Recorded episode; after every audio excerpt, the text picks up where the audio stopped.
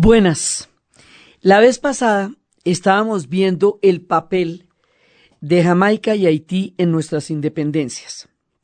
Hoy nos vamos a concentrar en el proceso haitiano y lo vamos a hacer con gratitud, con honor y con salves a Haití, porque ellos van a ser una parte fundamental no solamente de la independencia de los países bolivarianos, sino de los países de América Latina, porque no solamente le dieron refugio a Bolívar, sino que también le dieron refugio a mucha gente que venía de Argentina, que venía de Chile, que venían de los momentos más duros de los tiempos de la Reconquista. Ellos son los que crean las condiciones de posibilidad para que haya un retorno con hombres, con armas, con dinero y con todas las posibilidades para emprender lo que va a ser la segunda parte de nuestro proceso de independencias. Normalmente no se les menciona mucho, normalmente se les hace a un lado de la historia. Ellos son protagónicos y por la deuda histórica que tenemos con el pueblo haitiano, hoy vamos a hablar de la historia de Haití de la complejidad eh, y de todo lo que eso significa y de lo mucho que hay que agradecerles. Entonces empezamos. Resulta que Haití, como habíamos dicho, era la perla del imperio francés, porque resulta que era ahí donde estaban las principales plantaciones de azúcar de los franceses. Sí, porque en Cuba están, pero las de los españoles. Entonces, ¿eso qué significa? Significa que si hay azúcar, hay una gran cantidad de mano de obra esclavizada recogiendo el azúcar. La plantación se sostiene con el trabajo esclavo. Y esa riqueza tan impresionante que están generando para la metrópoli, la están generando sobre las espaldas del trabajo esclavo. Entonces eso es lo primero que hay que tener en cuenta, como estábamos viendo cuando los matamoros nos estaban cantando en el programa pasado en el ingenio y nos describían lo que era el trabajo en la plantación de la esclavitud y las condiciones. A la isla van a llegar muchísimos, muchísimas, muchísimas personas esclavizadas, entre otras cosas porque las condiciones eran tan supremamente duras que la gente no llegaba mucho tiempo a vivir su vida adulta. O sea, no sobrevivían más de ocho años. Entonces, continuamente tenían que traer gente esclavizada de África, del reino de Dahomey. Había que traerla de Benín, del África Occidental. Y permanentemente porque la, la reventaban. A los ocho años la gente moría. Entonces ahí no alcanza a formarse una clase que haya crecido y nacido y vivido en Haití y que se vuelvan una especie como de criollos haitianos porque no llegan a vivir tanto tiempo. Entonces la influencia africana en Haití es permanente, es creciente y es muy grande. Entonces hay que tener en cuenta una cosa que es muy importante.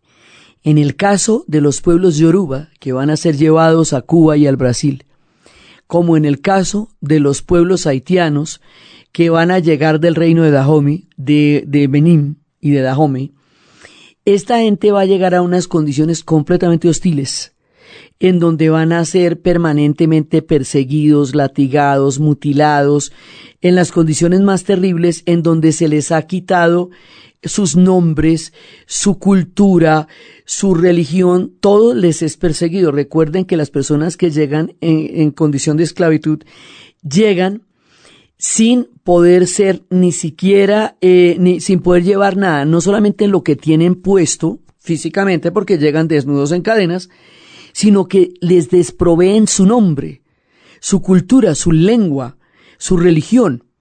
Entonces, antes, y además el derecho de ser personas porque van a ser tratados como mercancías. Ante semejante nivel de maltrato y barbarie contra un pueblo, lo que ellos van a hacer es crear religiones de resistencias.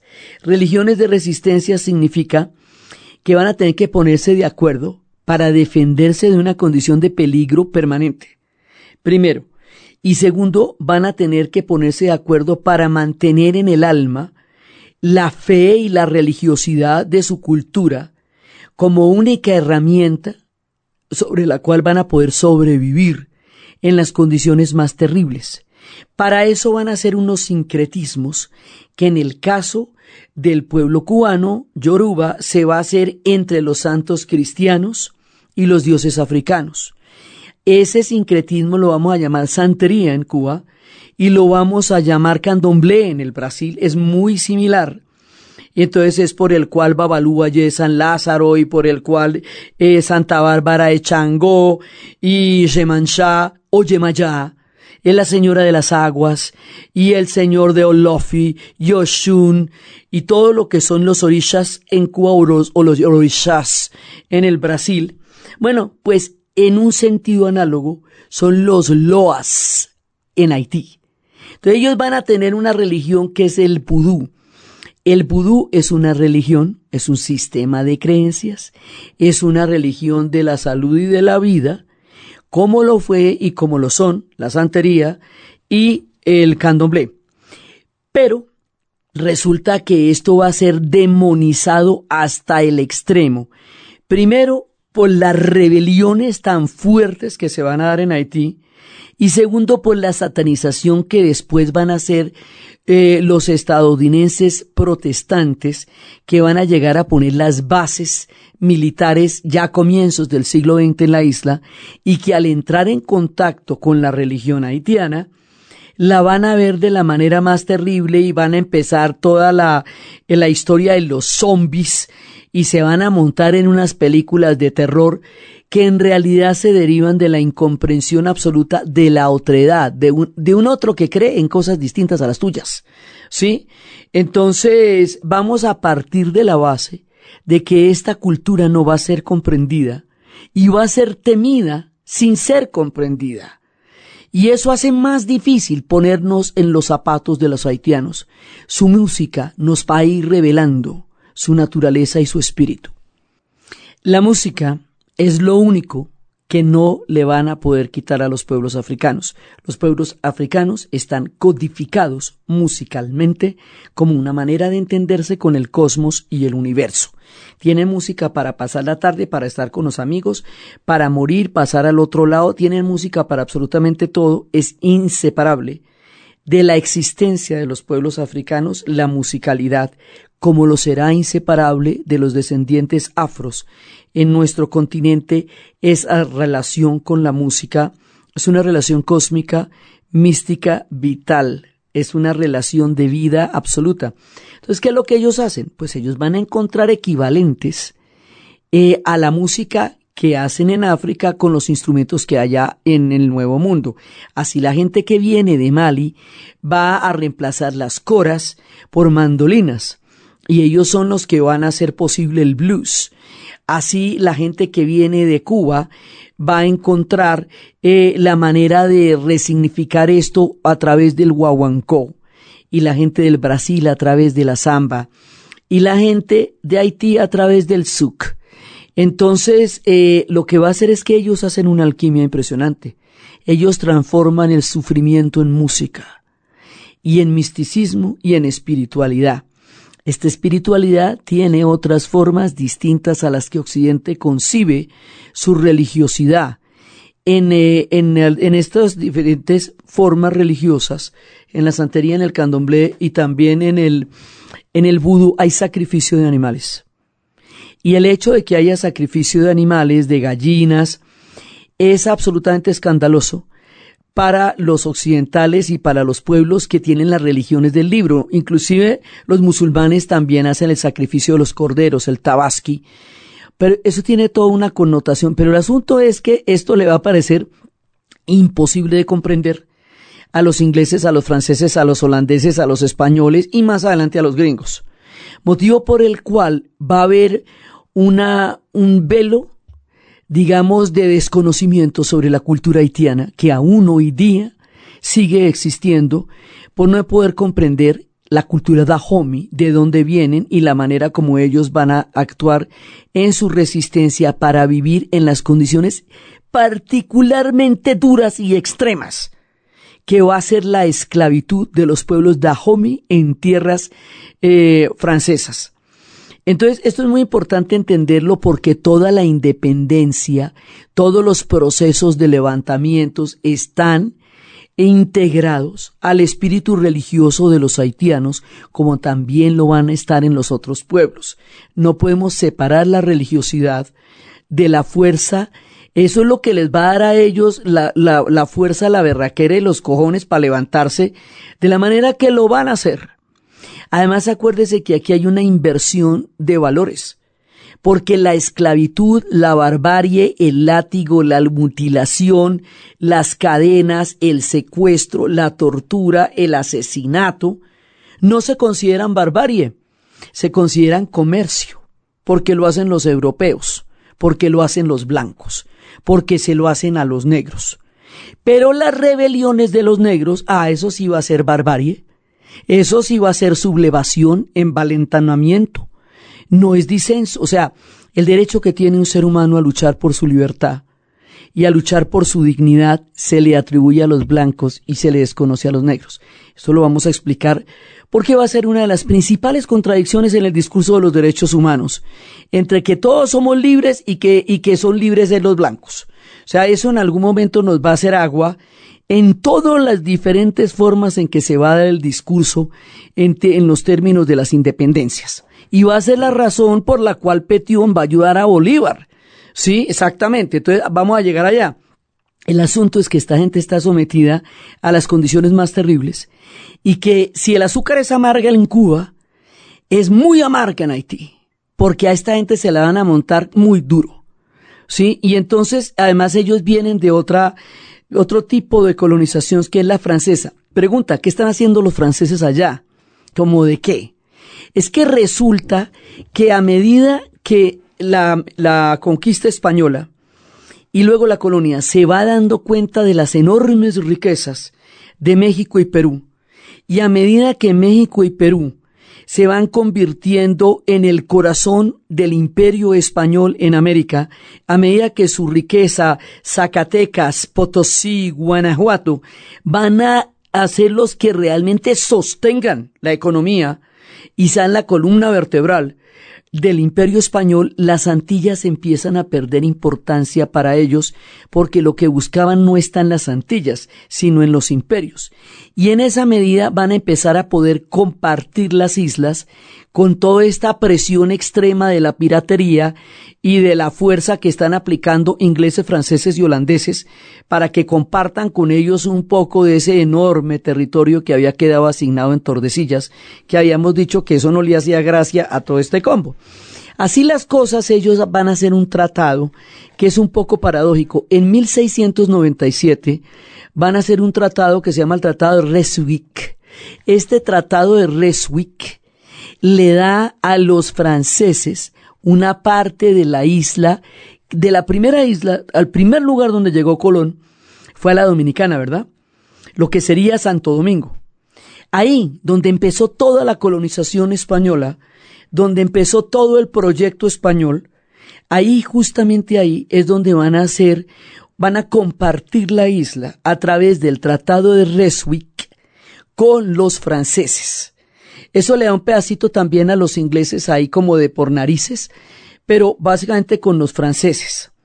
Eso hace que esta isla en particular sea un dominio francés. Y, y, al mismo, y veremos cómo Jamaica pues era un dominio inglés. Es decir, estas islas quedan por fuera del circuito hispano, aunque tengan un poquito todavía de influencia española, pero básicamente esto va a ser francés. Entonces aquí estamos hablando es con los franceses, no estamos hablando con los españoles. Por eso es que el parche se puede hacer ahí, porque no estamos hablando con los españoles. Entonces, cuando llega la Revolución Francesa, pues por, por, todo esto le va a llegar a los haitianos de primera mano. Y como estábamos viendo que Julien Ramón y Jean-Jacques Vicente Oyer alcanzaron a hablar en la Asamblea Nacional y en la Convención en París y que eran libres y que eran hombres libres en el momento en que se proclaman los derechos del hombre, ellos vuelven a la colonia en Haití y son los conectores. Hemos hablado de que ellos son los conectores que van a llevar las ideas de la Revolución Francesa y el discurso de los derechos humanos a Haití. O sea que a ellos les llega esto directamente de los menos mismos que estaban echando a carreta allá en Francia. Entonces una vez llegan, el día 23 Oye se alza con la ayuda de Jean-Baptiste Chavin y forma una milicia cerca de Lee Camp, la ciudad capital de Saint-Domingue, que es como vamos a llamar a la isla de aquí para adelante, Saint-Domingue es el dominio francés en las Antillas de lo que antes era Santo Domingo, que ahora se va a llamar Santo Domingue, que después de esta historia se va a terminar llamando Haití. Entonces, ellos eh, hacen un levantamiento, las autoridades coloniales reaccionan, eh, y en ese momento, fíjate cómo es la cosa, ellos huyen a territorio español, eh, pero los ibéricos, porque están peleando contra los franceses, los entregan el 20 de noviembre y hoy es ejecutado brutalmente eh, y Chavin, el 23 los van a, en el 6 y el 23 de febrero los van a matar de una manera terrible. Entonces, mientras en Francia se debatían entre la república y la autocracia, en Haití hay un levantamiento para proclamar una reivindicación de una sociedad libre y se considera como la primera revuelta de esclavos y contra los dueños de las plantaciones. ¿Por qué? Porque es que simple y llanamente, si estamos diciendo que los hombres son libres ante la ley, si estamos diciendo que no son súbditos de la voluntad arbitraria de un rey, pues tampoco tienen que ser esclavos. O sea, esto es de una sana lógica. ¿Sí? Entonces, aquí empieza un debate que va a estar presente en todas partes y en Haití, pues va a ser durísimo. Y es que, para quién son los derechos humanos, para quién es la libertad, para quién es la ciudadanía, para quién es el de, los, son los derechos. Los derechos son un tema racial, los derechos son un tema para blancos, los derechos son un tema para propietarios, que en un principio lo eran en Francia, ¿cómo la vuelta? Y esto va a quebrar a los gringos en la guerra de secesión porque ellos hicieron un país basado en la igualdad autoevidente de todos los hombres ante la ley, pero no de los negros. Y esto también va a ser un problema aquí por exactamente lo mismo, porque la misma gente que está luchando por las independencias y por la libertad es esclavista a la vez, ¿ve? Lo cual es una contradicción de términos. Y, y, los franceses necesitarán para su revolución billete y el billete sale del azúcar y para que el billete salga del azúcar, entonces esta gente necesitará mantenerse esclava. Esa es la contradicción. Ya vamos a ver cómo se, cómo se va a volver. Entonces, eso es lo que están diciendo los haitianos, que esa misma carreta que están, por la cual están luchando los franceses y por la cual se está haciendo una revolución, se aplique en Haití. Así de simple. Entonces ya ellos habían tenido una rebelión. En la época en que estábamos en las rebeliones de Tupac Amaru y de los comuneros y de y la inconfidencia minera, una rebelión muy dura en Haití. Y es una rebelión donde aparece una leyenda de un personaje mítico que se llama Macondal. Macondal aterrorizaba a los blancos a través de los venenos. Macondal desaparecía en la sombra. Macondal va a ser quemado vivo y se va a convertir en mariposa, se va a convertir en polilla, se va a convertir en escarabajo. Macondal desaparece de las sombras. Macondal viene del viento y del aire. Macondal es un personaje mítico que es un referente de ellos acerca del espíritu de la libertad porque hubo una época en que la rebelión se hizo con venenos y eso les producía un terror porque no sabían de dónde venía. Eso fue una rebelión anterior. Aquí van a ser una serie de rebeliones hasta que logren sacar a los franceses de allá de una vez por todas. Entonces, había habido este antecedente. Luego estamos en tiempos de la Revolución Francesa y el, en agosto de 1791, en la mera revolución, los esclavos de la llanura del norte eh, de la parte francesa de la española van a entrar en una rebelión bajo el mando de un hombre que se llama Buchmann y se van a revelar en, la, en, la, en lo que va a ser la ceremonia de Bois Caimán. Y ahí aparece un personaje que es muy importante para nosotros. Se llama Toussaint Brida. Y este hombre que tiene toda una historia. Él se ha convertido en el edecán de Jacques Biasson, un comandante de los esclavos que se refugiaron en la parte española, en la parte oriental de la isla, porque hay una parte española en este momento. Entonces se aliaban con ellos para rebelarse contra los franceses y para tratar de expulsar a los franceses esclavistas. Entonces Toussaint eh, tuvo entrenamiento militar por parte de los españoles y al mando de una tropa de tres mil soldados consiguió un montón de victorias, por lo cual le dieron la libertad y por lo cual él va a abrir camino y el camino que él va a abrir como precursor, de la misma manera que nosotros le decimos a Francisco de Miranda, el precursor, porque fue el de la idea de lo que va a ser toda nuestra libertad, la, el equivalente francés es Toussaint Brida, al que le vamos a llamar el que abre, el de la apertura. Entonces, eh, su nombre ya no va a ser Toussaint Brida, su nombre va a ser Toussaint Louverture. Ouverture, por el que abre, por abrir. Entonces, Toussaint Louverture es el iniciador y se convierte en el general del ejército rey de España. Él venía, su abuelo había nacido en Dahomey, eso es Benín, actualmente es Benín, África Occidental. Entonces, este personaje es el que va a empezar la rebelión y va a empezar la rebelión del norte. Y así eh, empieza una parte, pero entonces ellos sí van a lograr una independencia. Después a Tuazón lo van a, lo van a arrestar y lo van a proclamar líder de los negros y él va a decir, hermanos y amigos, soy Toussaint Louverture. Quizá el conocimiento de mi nombre haya llegado hasta vosotros. He iniciado la venganza de mi raza. Quiero que la libertad y la igualdad reinen en Santo Domingo. Trabajo para los que existen. Uníos, hermanos, y luchad conmigo por la misma causa. Arrancad de raíz conmigo el árbol de la esclavitud. Vuestro muy humilde y muy obediente servidor, Toussaint Louverture, general de los ejércitos del rey para el bien público. Y aquí, con la música, nos vamos acompañando de estas gestas de Toussaint Louverture. La música que está sonando y con la que abrimos es compa, ritmo tradicional de Haití. Entonces mire lo que pasa. Resulta que Toussaint Louverture se levanta. En 1792, el gobierno francés le va a la libertad y la ciudadanía a los hombres negros.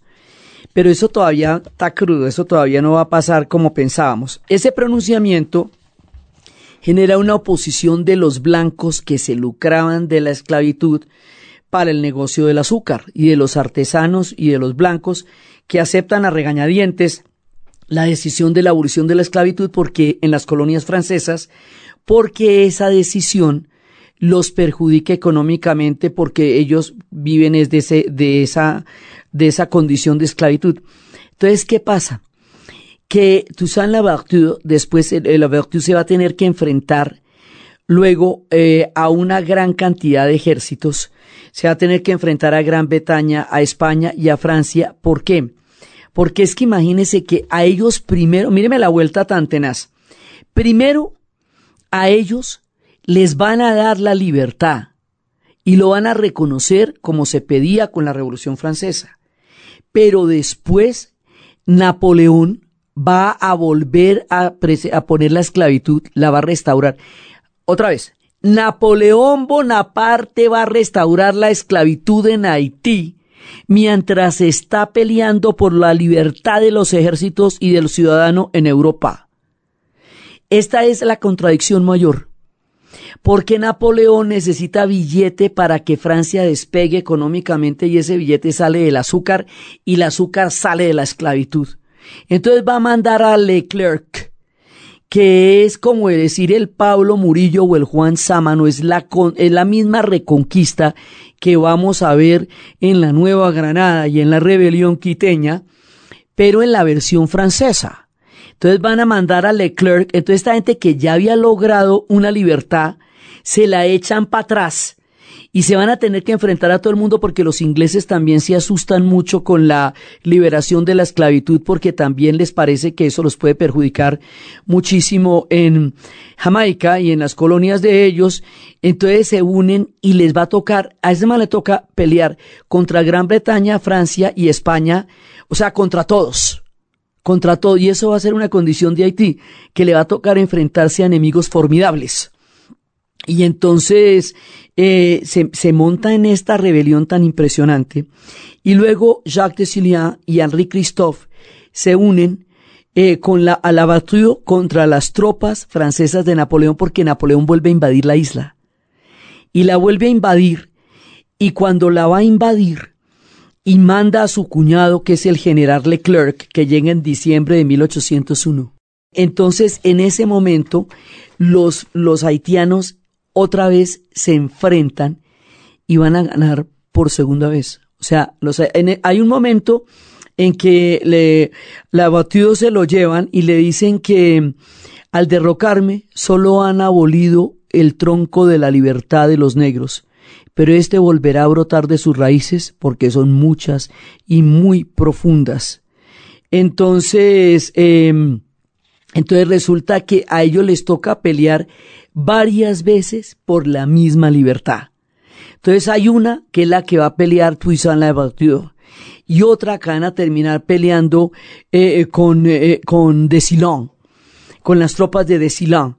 Pero ellos van a derrotar a los franceses dos veces y los van a derrotar y los van a sacar de la isla y van a derrotar a todo ese combo que se mete allá y a los ingleses y a los españoles y a todo el mundo. O sea, el coraje de esta gente, la manera como esta gente va a responder frente a todas las agresiones que tuvieron, va a ser absolutamente impresionante. La cantidad de mártires que van a poner, todo lo que, o sea, ellos primero van a tener que luchar muy duramente por su propia independencia antes de poder darnos la mano a nosotros para luchar por la nuestra. Ellos primero pasaron muy tempranamente por estos procesos, tanto de libertad como de reconquista, como de nuevas batallas. O sea, un resumen de todo lo que vamos a contar que nos pasó a nosotros, les pasa a ellos en primera instancia. Entonces, ellos, digamos, si hay un pueblo que ha tenido que pagar uno de los precios más duros por la libertad, es Haití y los gitanos en el mundo, que siempre se las han cobrado por ser pueblos libres, no hay cosa más terrible que la libertad del otro, esa no se la aguanta nadie, y los haitianos van realmente a darse la garra para pelear por su libertad. Entonces, Louverture va a ser capturado, va a morir en Besançon, en 1803 lo capturan los franceses, por eso decía que solo han abatido un tronco del árbol de la libertad. Entonces, ¿quién tiene que terminar esta lucha? Desilin, Jacques Desilin. Lo que estábamos escuchando ahorita se llama La Desilien por Jacques Desilien. Ese es el himno nacional de Haití.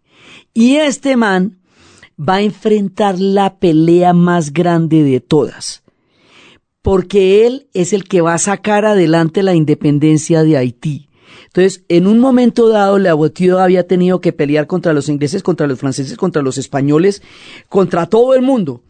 Y a este man le toca llegar y sacar la independencia. Él va a protagonizar una campaña súper sangrienta y en la batalla de Berthieu va a proclamar la independencia de Haití en primero de enero de 1804. Entonces, ¿qué pasa acá? Este man hizo una matanza grande sobre todo el mundo, sobre los dominicanos que eran ese pedazo oriental de la isla, sobre los blancos, sobre los mulatos, sobre los mestizos, va a ser una campaña muy sangrienta. Y si bien esa campaña va a ser muy sangrienta y muy terrible y va a generar el miedo, el espanto y el pánico, ¿cómo le parece que los hubieran atacado los franceses, los ingleses y los españoles al mismo tiempo? Digamos, aquí hay un doble rasero. Cuando los están atacando los europeos, entonces son batallas heroicas. Cuando ellos responden son baños de sangre. Entonces, eso no lo vamos a ver en, en muchas partes de nuestra historia el doble rasero para calificar las luchas de una raza y de otra. Entonces este hombre va a ser, sí, bravísimo, muy bravo, y va a generar un miedo profundo, el miedo de los levantamientos. Pero aquí, este primero de enero de 1804, 1804, tempranito, nace el primer país independiente en todo el continente de América Latina, del sur del río Bravo hasta la Tierra del Fuego. Sí, ellos son los primeros, el primer reino negro libre en el mundo, los primeros en quitarse de encima los imperios europeos y en liberarse de la esclavitud al mismo tiempo. Entonces, porque cuando Napoleón mandó a Decler, le dijeron, no, Napoleón no, tampoco, o sea, no aguanta que tú andes siendo el hombre que esparce las ideas de la Revolución Francesa y nos vayas a clavar a nosotros la esclavitud, porque es que eso no se sostiene. Entonces, aquí, Haití se va, se va a denominar por el nombre taíno. El nombre taíno era Haití. Ya no será la Dominicana, ni Saint-Domingue, sino que será Haití. Y toda la isla, toda, queda independiente. Entonces, por eso, este va a ser el refugio que van a poder tener Bolívar y todos los hombres de las independencias de América del Sur cuando venga la reconquista sobre las tierras españolas, porque este ya es un reino libre. Pero este reino es muy peligroso porque eh, da un mensaje muy complicado, que es la abolición de la esclavitud en todo el continente, que es la libertad de los pueblos negros, que es eh, el puntal desde donde van a salir las demás independencias, porque es por ellos que se van a poder. Y por el otro lado, Francia le va a cobrar esta independencia con una deuda externa que casi casi va a ser inviable la economía de Haití y cuando le logren pagar a los franceses, que van a durar como un siglo pagándoles, van a llegar en el siglo XX las bases de los norteamericanos y les van a clavar una deuda que todavía tienen con el Banco Mundial que es una de las razones por las cuales Haití no despega económicamente, inclusive durante la época de los terremotos le dijeron al Banco Mundial perdónele la deuda a Haití para que se pueda desarrollar como país y no se la perdonan. Aún ahora, en este momento del relato, en el 2019, no le perdonan a Haití todo lo que ha hecho por su independencia y por su libertad y por la nuestra. Por eso es tan importante que nosotros hagamos un reconocimiento histórico a este pueblo tan valiente.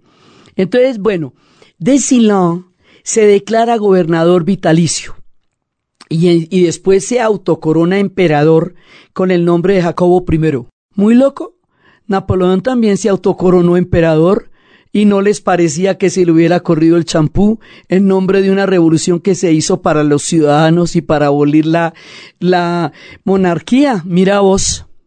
Entonces este hombre eh, se proclama emperador y eh, empiezan entonces ahí en ese momento va a, a llegar un punto en que ellos todavía no lo reconocen como país independiente porque imagínense si los Estados Unidos, que tiene la mitad de, de, la población metida en la esclavitud, que va a ser todo el sur de los Estados Unidos, se va a clavar el propio cuchillo reconociendo la independencia de Haití.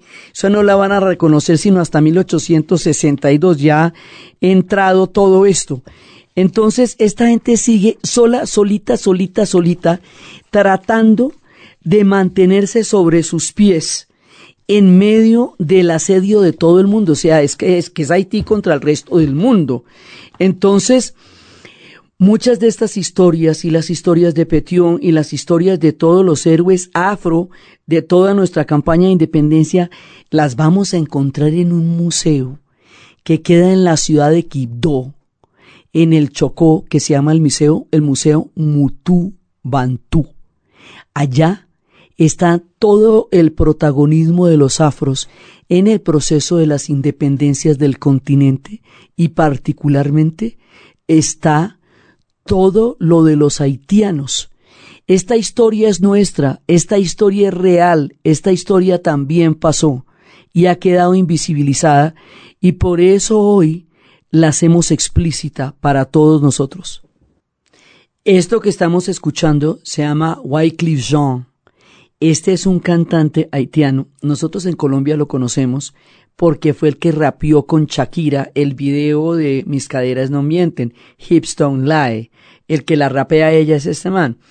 Es un activista político, es un hombre de, que estuvo, se presentó eh, como candidato en Haití. En la actualidad es un hombre de, que reivindica toda la herencia haitiana y lo estábamos escuchando por eso.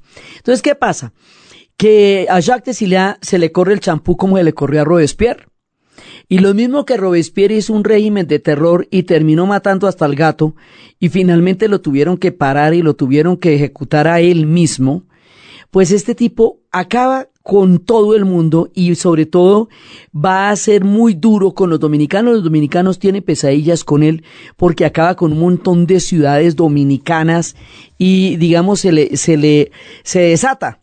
Entonces cuando ya no hay quien controle a este tipo, entonces Petion y Henri Christophe lo van a matar. Para pararlo como mataron, como ejecutaron a Robespierre. Entonces, en ese momento, es cuando entra Petion en nuestro relato. Henri Christophe va a tener el norte de la isla y va a crear un reino negro y él va a ser el rey de allá. Y Petion va a crear una república va a ser el presidente de la República del Sur. En el norte, donde está Henri Christophe y donde se crea ese reino negro, esa va a ser la inspiración para una obra del gran escritor cubano Alejo Carpentier, que se llama El reino de este mundo. Y es la historia de Henri Christophe, puesta en la pluma magistral de Alejo Carpentier, un hombre que nos ha narrado tanto. Entonces resulta que ya estamos con Petión. Mientras Petión está con su república y Haití ha pasado semejante vuelto nun tan impresionante desde las rebeliones de Macondal hasta el punto en que tenemos esta República del Sur. En ese momento, en enero de 1816, ya como una república autónoma, habiendo sacado a los franceses totalmente de la isla, en posesión de una libertad tan duramente luchada, tan terriblemente peleada, Petion recibe por primera vez en Haití a Simón Bolívar. Por eso es que hicimos todo este vuelto y por eso es que vamos a empezar ahorita con la deuda de gratitud explícita. Lo recibe en 1816. En 1816, pues es que estamos en plena reconquista y en plena represión. Entonces Bolívar llega y Petión le prometió colaboración para la expedición que iba a preparar para los Cayos pone a su disposición seis mil fusiles con bayonetas, municiones, plomo, víveres, una imprenta completa, un flete de algunas goletas, una gran cantidad de billete y además promete que los ciudadanos haitianos se van a listar en la expedición. A cambio de todo esto, ¿qué le va a pedir? Pues lo más lógico, la liberación de la esclavitud de todas las tierras que vayan a libertar. O sea, yo le doy las condiciones de desembarco, le doy las armas, le doy el billete, lo apoyo con gente de acá haitiana, pero usted me promete que todas las tierras que vaya a libertar serán tierras donde va a declarar la abolición de la esclavitud. Esa es la condición histórica para que se pueda dar la independencia en nuestro continente y ese es el papel de Haití acá. Entonces, sin esto Bolívar no puede volver. ¿Por qué cómo? Entonces, es derrotado en Ocumare, lo rechazan en La Guaira y otra vez vuelve a Haití. Entonces, otra vez Petión lo recibe y otra vez le va a dar una ayuda para emprender una segunda expedición que va a salir del puerto de Jacmel en diciembre de 1816.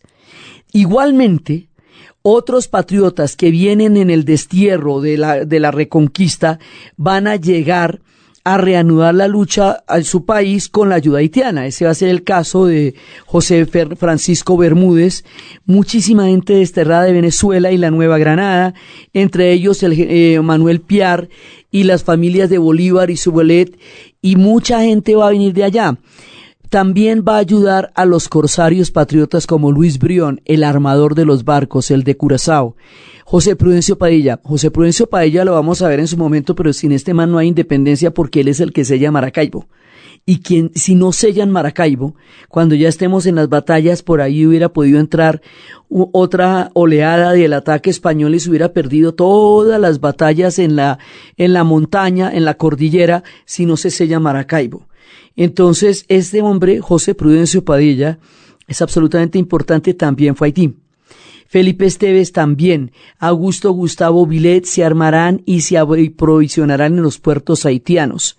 Entonces, toda la vida Bolívar conservó su agradecimiento para Petión, a quien calificó de magnánimo, de primer bienhechor de la tierra, a quien un día la América proclamará su libertador. Por eso estamos hablando de Haití. Eso lo dice el mero Bolívar. También allá se va a encontrar otro que va a estar allá, va a ser Auri, que va a ser muy importante en las batallas marítimas y va a ser muy importante en la historia de San Andrés, Providencia y Santa Catalina. Auri.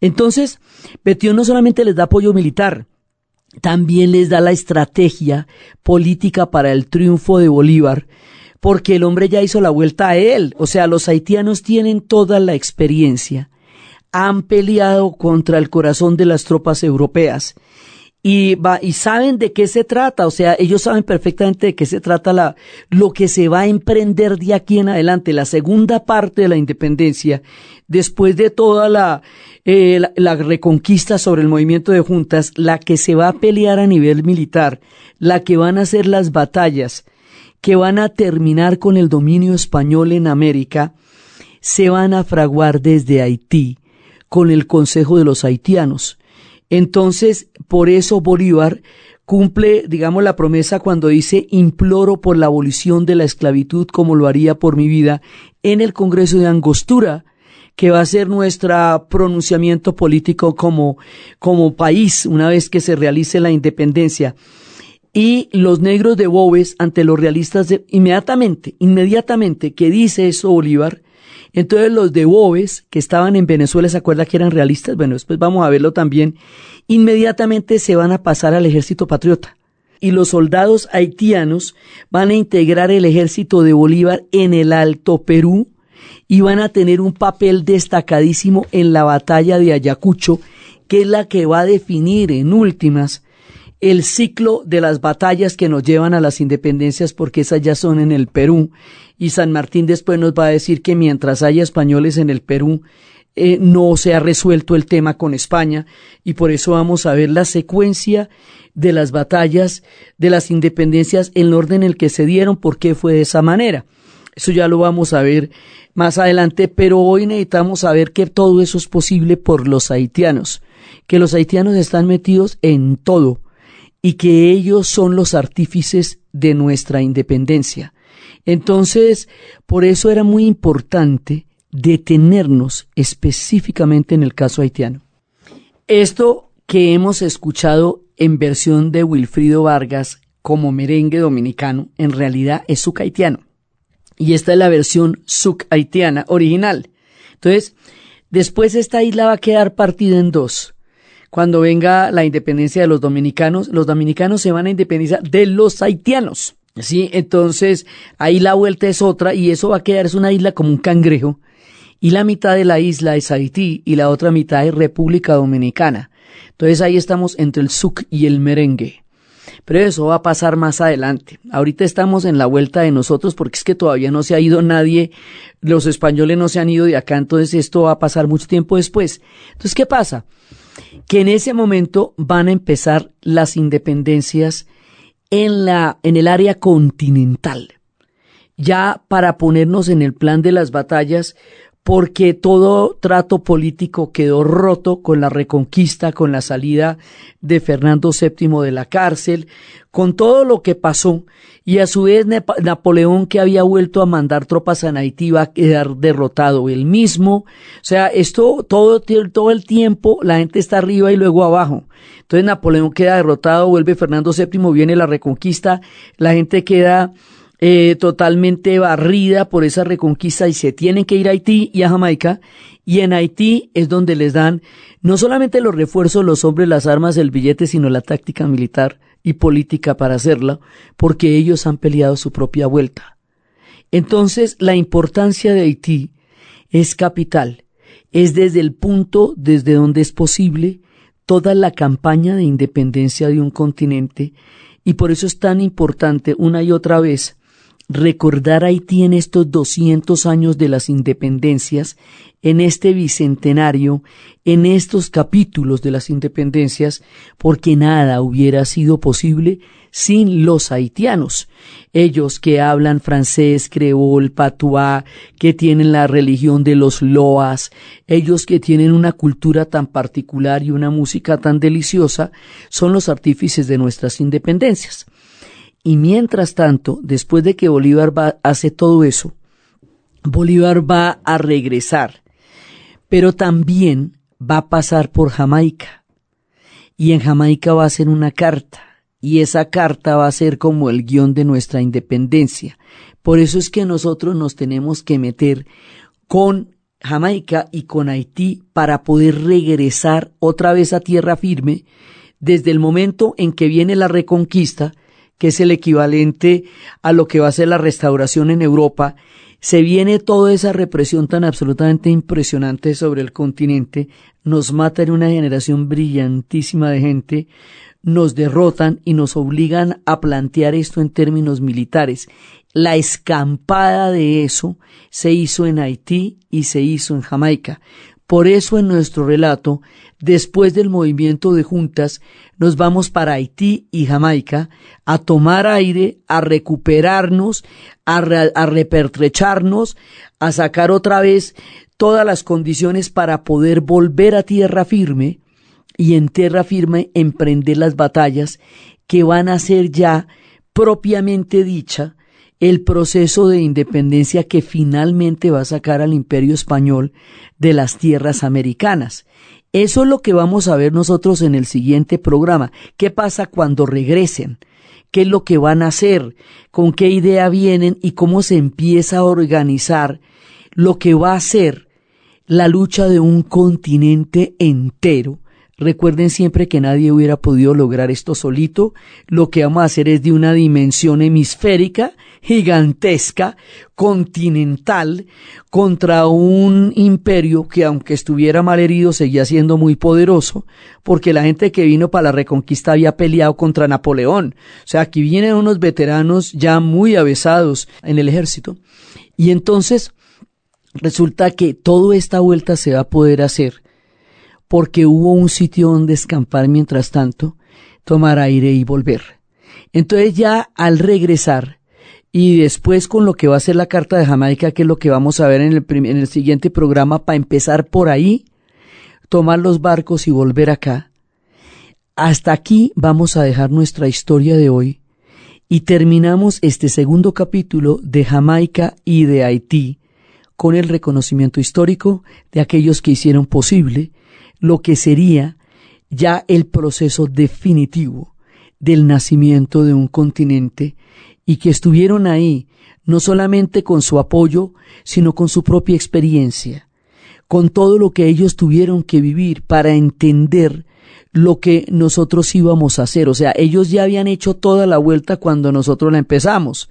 Entonces ellos dijeron, nosotros sabemos para dónde van ustedes, qué es lo que van a hacer, todo lo que les va a costar, cómo va a ser de bravo, pero, y los apoyamos con nuestra experiencia, pero con la condición de la abolición de la esclavitud.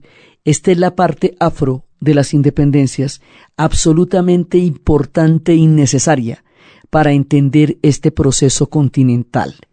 Ya después nos vamos para la tierra firme y ahí arrancamos con las batallas. Entonces, desde los espacios de la lucha del pueblo haitiano, desde Oye, desde Toussaint Louverture, Jacques Dessalines, Pétion, Henri Christophe, desde toda la cultura haitiana, su resistencia, su lucha por la libertad, su constancia, todo lo que les tocó, su enfrentamiento con las potencias, los castigos que aún reciben por el primer pueblo libre de América, su inspiración, su apoyo, su luz, su con toda gratitud en la narración Diana Uribe.